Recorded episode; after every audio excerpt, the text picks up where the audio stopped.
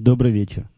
Сегодня 1 сентября, около 9 часов вечера по среднеамериканскому времени, и это 13 выпуск подкаста от Мпутун. Возможно, вы обратили внимание, что качество звука сегодня у нас несколько отличается и явно в худшую сторону от того, что я обычно старался в последнее время делать, но этому есть ряд серьезных причин. Чуть попозже я их коснусь, собственно, зачем я все это сделал. А пока такая вводная информация. Я сижу не у себя в студии, так мою комнату можно, в которой работаю, назвать студией, если... Но, тем не менее, сижу у себя не в студии, а сижу во дворе, в полной темноте, держу в руках, вот уже не держу в руках, уже привязал к ноге, такой совершенно поганенький микрофон. Все это дело подключено к лаптопу, который я одолжил на время у своей жены, и пытаюсь, пытаюсь писать очередной выпуск подкаста. Прежде всего, некие внутренние новости. Если вы помните, в прошлый раз я рассказывал, что э, после регистрации моего подкаста на Apple.com число посетителей мгновенно увеличилось, и, собственно, таким образом я и обнаружил, что что-то что происходит. Э, как ни странно, оказалось не такое большое это число людей, которые приходят на, во всяком случае, на мои подкасты не с Russian Podcasting, не с других мест, а напрямую через Apple, э, через Apple магазин музыкальный, через их э, список, через их каталог подкастов.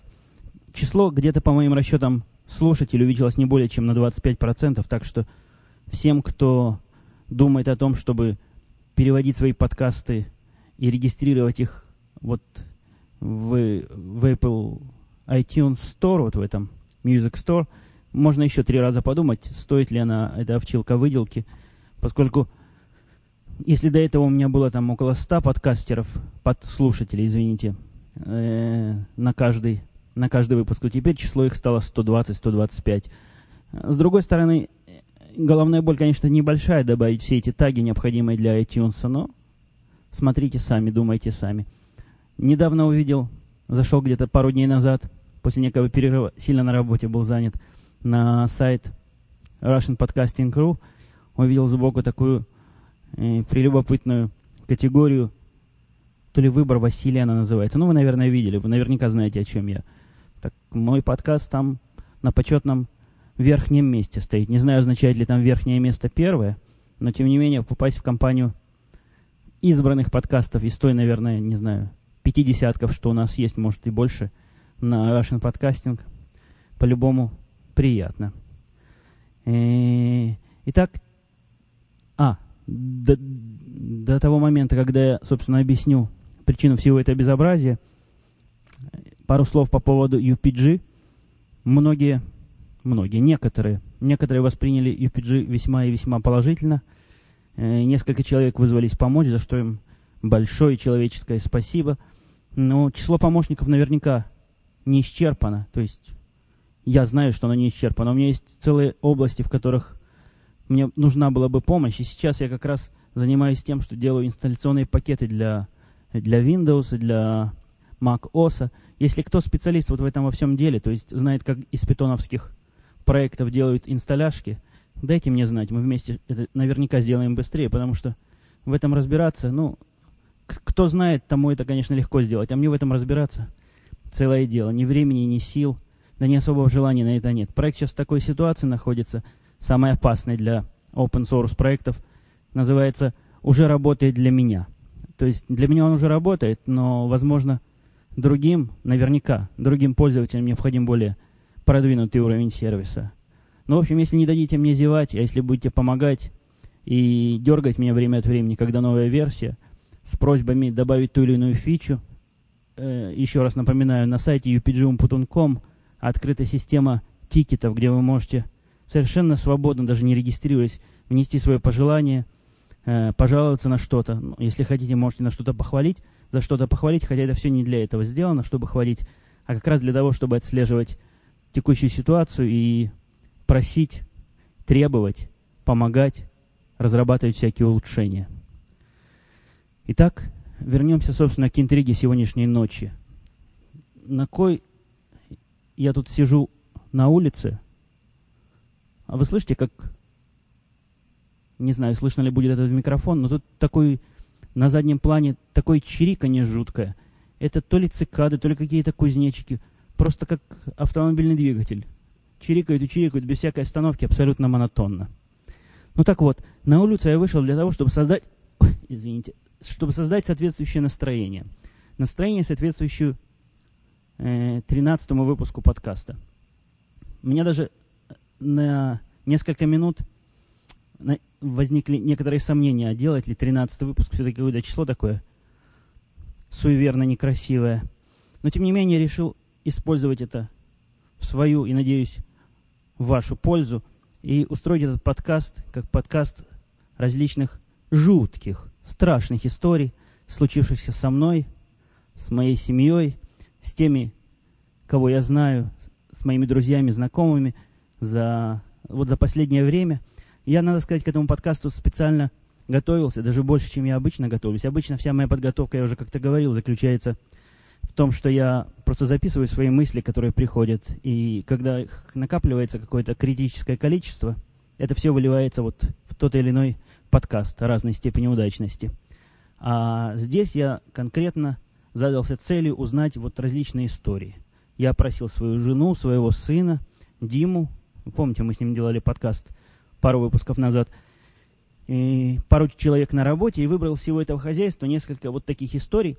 Опять же, самое э, основное, то, что мне хотелось в этих историях найти, это, во-первых, исключительно правдивые истории, это никакие ни баяны, ни аккордеоны. То есть всем этим историям я в той или иной степени был либо свидетелем, либо сам участником, либо они рассказаны такими людьми, которым я, во всяком случае, в этих историях уж точно доверяю. Итак, когда я спросил свою жену, она была у меня первым кандидатом на страшные истории, хотя особых, конечно, надежд не вызывала, откуда у нее страшные истории. Какая у тебя приключение приключилось за последние два года, за последние три года жизни в Америке? У нее реакция была мгновенная. Она мне рассказала такую штуку, которую, как ни странно, я не знал, хотя наверняка она мне об этом рассказывала. А суть была в том, что в один... Это было года два назад, наверное, может, года полтора. Э, нет, это было в 2002 году, то есть это уже три года назад. Да. Так вот, в один из этих дней она то ли села за мой компьютер, то ли тогда у нее уже свой был, я уж не помню этих подробностей, и чего-то решила вдруг поискать в Гугле на русском языке, что пишет русская пресса про наш город. А город наш называется Напервиль, и по-русски он так и пишется, как и слышится, Напервиль. По-английски Напервиль.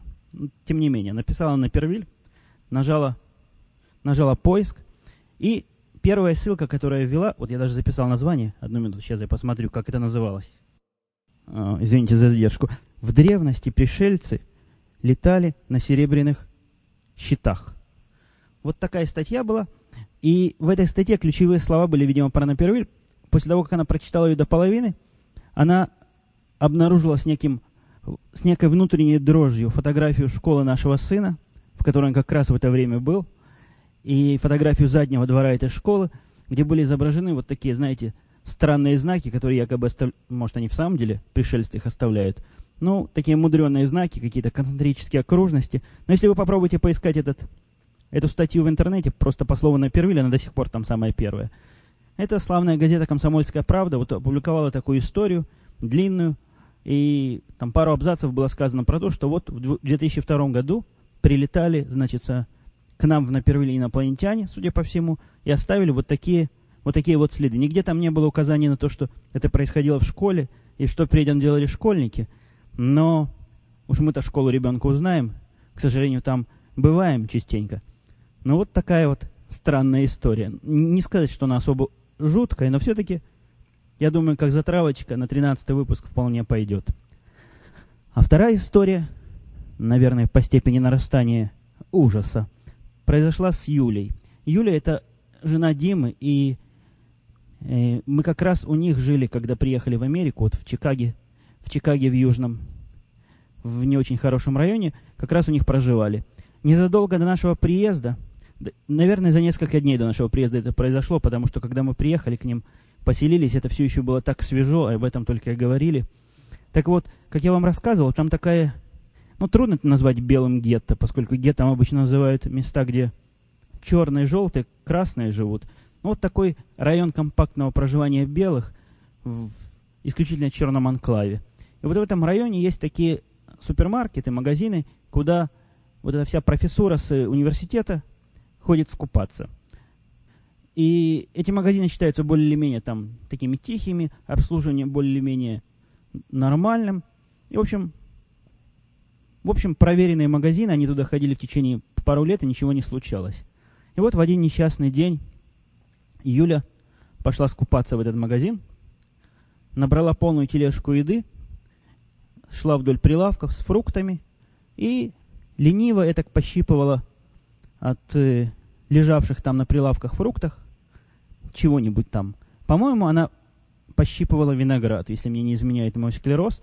Ну, что-то вот такое мелкое. Такое мелкое шла, пощипывала и не обратила бестолковое внимание, что по всему этому магазину везде под потолком расставлены камеры наблюдения. А надо вам сказать, вот это пощипывание продуктов в магазине в Израиле, откуда, в общем-то, мы все приехали, и я, и Юлина семья, не является чем-то таким особо редким. То есть там, можно сказать, даже так и принято. Идешь по магазину, чего-нибудь ешь. То, что в этом магазине продается. Я лично не вижу в этом никакого криминала, поскольку, ну, попробуешь, может, чего понравится, да и купишь этого побольше. Но, тем не менее, когда она отошла от рядов вот этих с э, овощами, фруктами, и уже перестала пощипывать, наверное, уже все доживала и проглотила, к ней подскочила здоровая черная тетка в костюме э, security, ну вот, охрана этого магазина, заломила ей руки за спину, ну, буквально как в, в, в гангстерских боевиках. Ну, не помню, повалила ли на пол, но для красоты сюжета, конечно, было бы хорошо, если повалила на пол.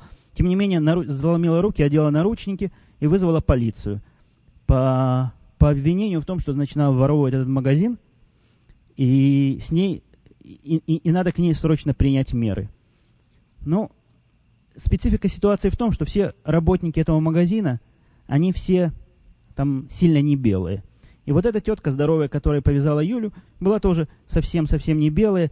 И было видно, что, что ей доставляет определенное, ну, скажем так, удовольствие, удовлетворение вот так вот повязать за дело белого человека и, и наказать его.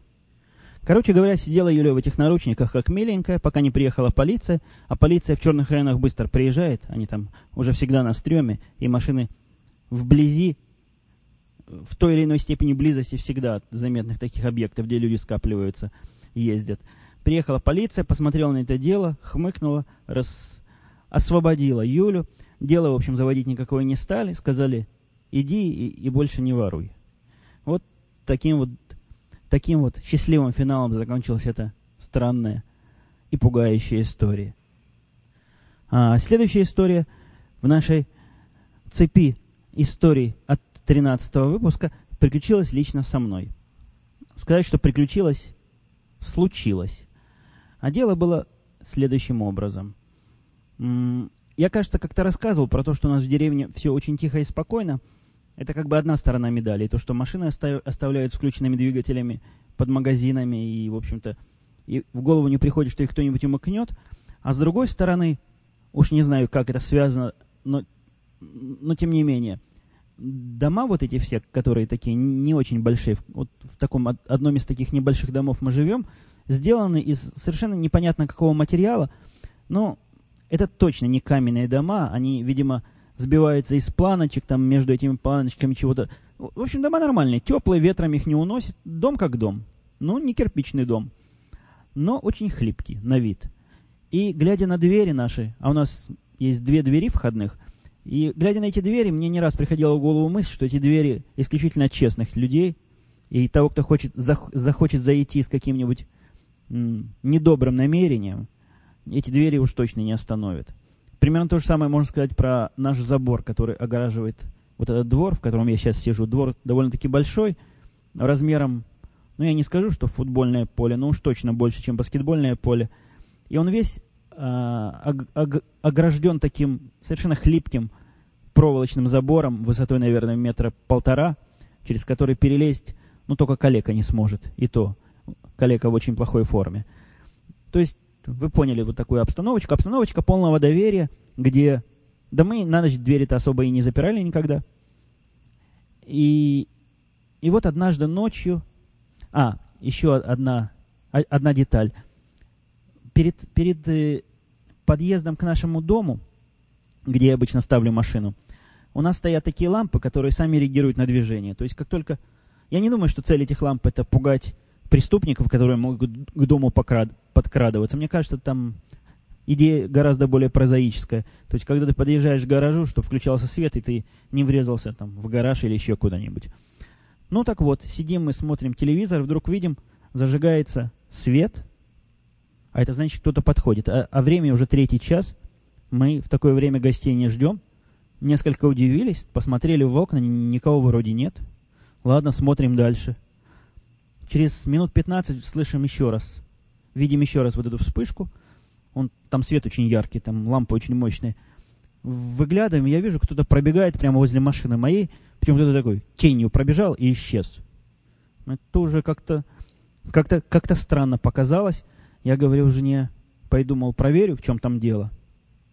Она сразу, сразу за руки, не ходи, не ходи, там бандиты.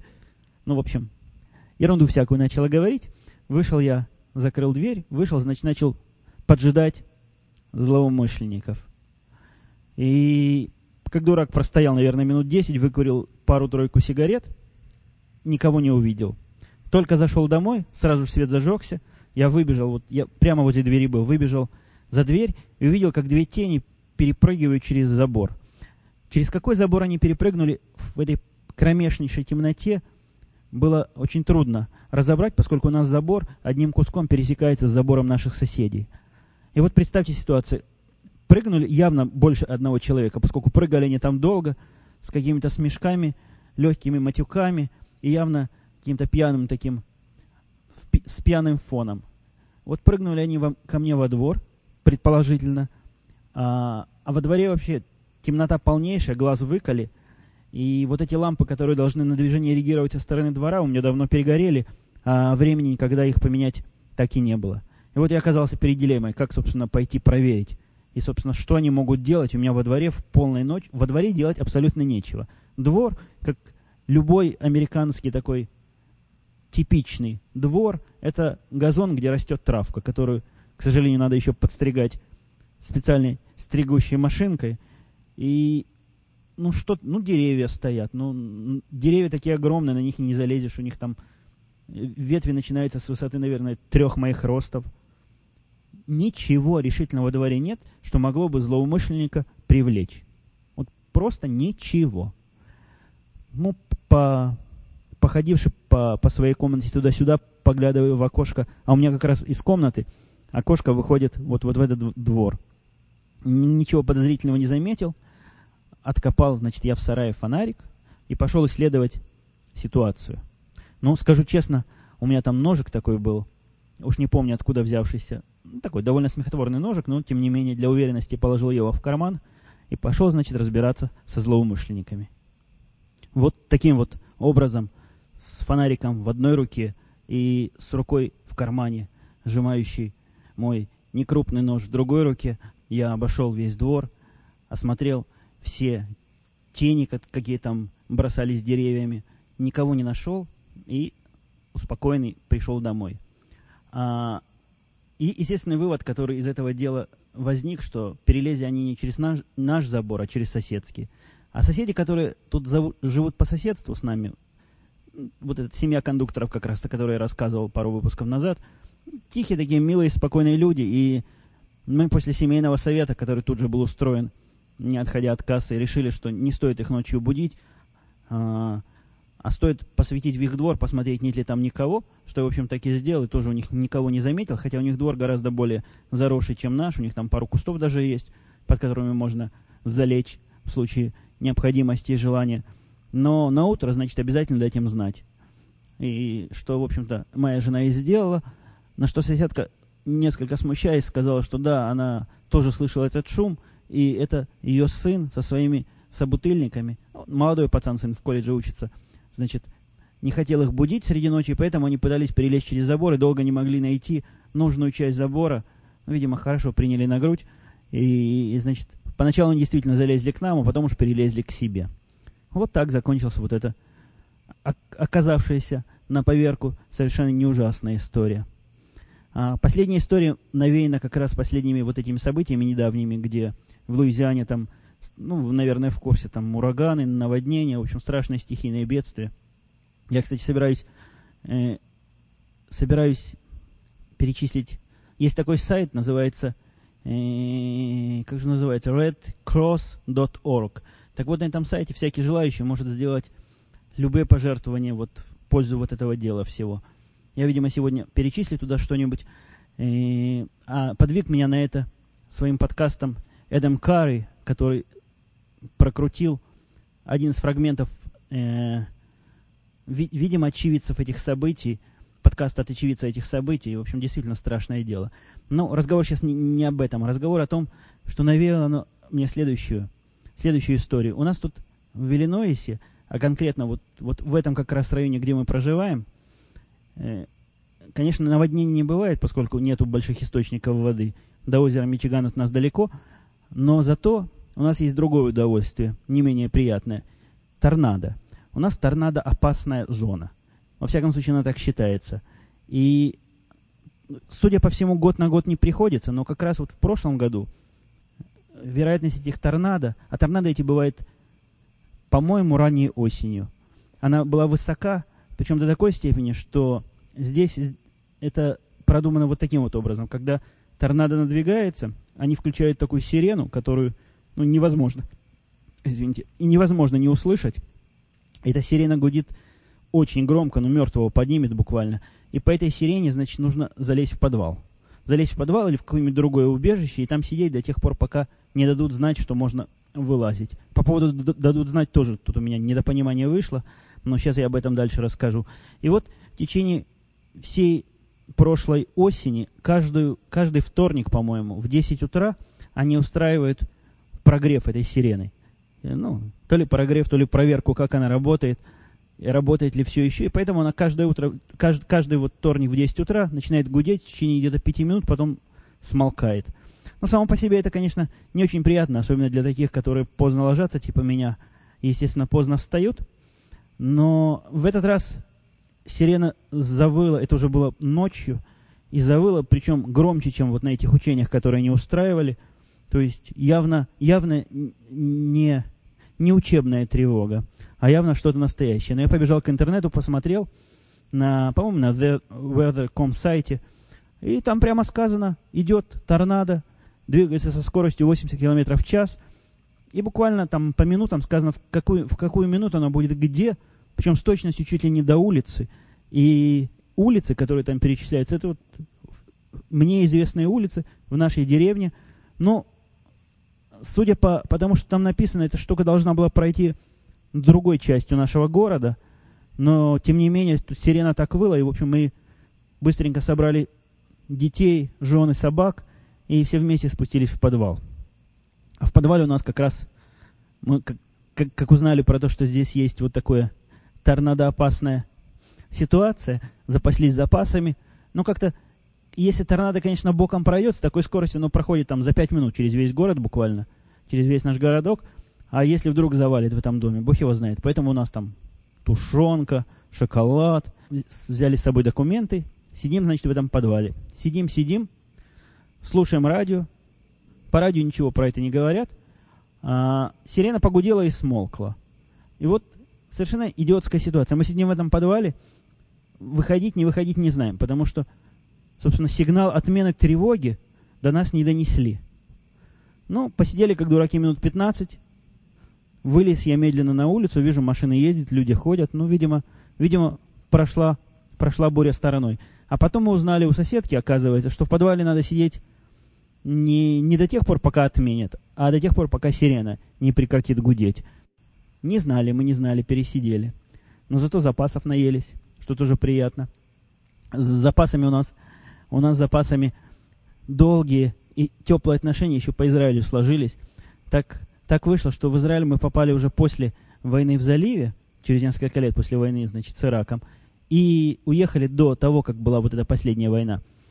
И, но в, вот в этом промежутке, что мы там жили, где-то, по-моему, в году 98-м это было, я уж не помню точно, а может даже чуть позже, там какая-то заваруха назревала, и там наблюдатели ООН оттуда выезжали, въезжали. В общем, все, все готовились к войне. Я даже на работу ходил, ходил, ездил на работу с противогазом в багажнике. Правда, не дошла ситуация до такой напряженной степени, что я этот противогаз с собой в офис подымал.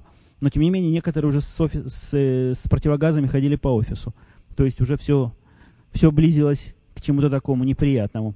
И под это дело мы а, а народ там, слов... ну, сказать, что совсем уж как обезумел, не сказать, но полки магазины, конечно, продуктовые э, вычистили буквально по самое не могу. И еще тогда большим успехом пользовалась пленка. Такая пленка полиэтиленовая. Какой-то был такой слух, что вот если этой пленкой оклеиваешь э, окна, то это, значит, спасет от химического оружия. Там готовились к химической атаке. Ну, в общем, такая невеселая ситуация была. Но под эту ситуацию мы как раз первый, первый это было наше первое знакомство с припасами. Мы накупили припасов, накупили... Причем припасы выбирала жена, и поэтому там оказались в основном сладости в этом комплекте. Ну, высококалорийные всякие сладости, там 15 видов какого-то шоколада, там какие-то сладкие напитки, ну, в общем, такое. Такой женский набор для спасения на, на суше и на море. И после того, как эта вся заваруха закончилась, мы потом с удовольствием, еще, наверное, в течение полугода все эти запасы, запасы поедали. Так что, так что вот так вот. Нет, нет худа без добра. А последняя история, которую я на сегодня хотел бы вам рассказать, э, историю, конечно, было бы грамотно называть «Ночной дозор», если бы это название уже не было занято другим произведением. Но это тоже было уже не здесь, то есть это было еще не здесь. Это было, по-моему, в последний год, когда когда я жил в Израиле. И если вы в курсе, в Израиле все мужчины такого не очень старого возраста служат в армии время от времени. А в этот раз как раз началась там очередная, очередная война, которую затеяли вот э, любители независимости Палестины. И, и нас срочно всех собрали. То есть это еще не был такой сбор, когда всеобщую мобилизацию объявляют, но уже что-то близко к этому. Ходили слухи, что вот вот-вот будет всеобщая мобилизация. И поставили меня и моего друга на в совершеннейшей дыре, в такой, ну, дыра не дыра, типа там, там люди, конечно, не ходят, но метров, наверное, 500 от нас была колючая проволока и забор, метров, наверное, 3 высотой. Даже, по-моему, несколько рядов этого забора. А, и перед нами еще один, значит, ряд ограждений, и мы стояли вот в этой будке. Будка такая, бетонная такая, может, цементная, не знаю, такая каменная будка, в общем. Окна были закрыты мешками с песком. Ну, в общем, обстановочка, конечно, веселенькая. Ну, чтобы нам не скучно там было стоять, у меня с собой был фляжка с Хеннесси, и мы время от времени, значит, коньячку прикладывались, и нормально так стояли. А, наш, наша смена, наш дозор был, по-моему, мы должны были 4 часа там стоять, на этом посту. А, когда нас разводили на этот дозор, ну, кто в армии служил, наверное, знает, что перед тем, как выходишь на пост, есть такой офицер, я не помню, как они называются, вот эти, то ли разводящие, то ли, ну, что-то в этом роде. И этот офицер, значит, должен дать тебе исчерпывающие указания по поводу того, как себя вести. Вот в случае, в случае чего. Нам какой-то офицер попался, русский офицер, майор, по-моему, майор. Я за все эти годы, сколько я там в армии служил, в званиях не очень умею разбираться. Ну, какой-то, какой-то с погонами мужик, такой толстый, веселый, тоже из таких партизанов, как мы – которого призвали, видимо, там на месяц в случае, э, в связи с, значит, с ухудшением обстановки.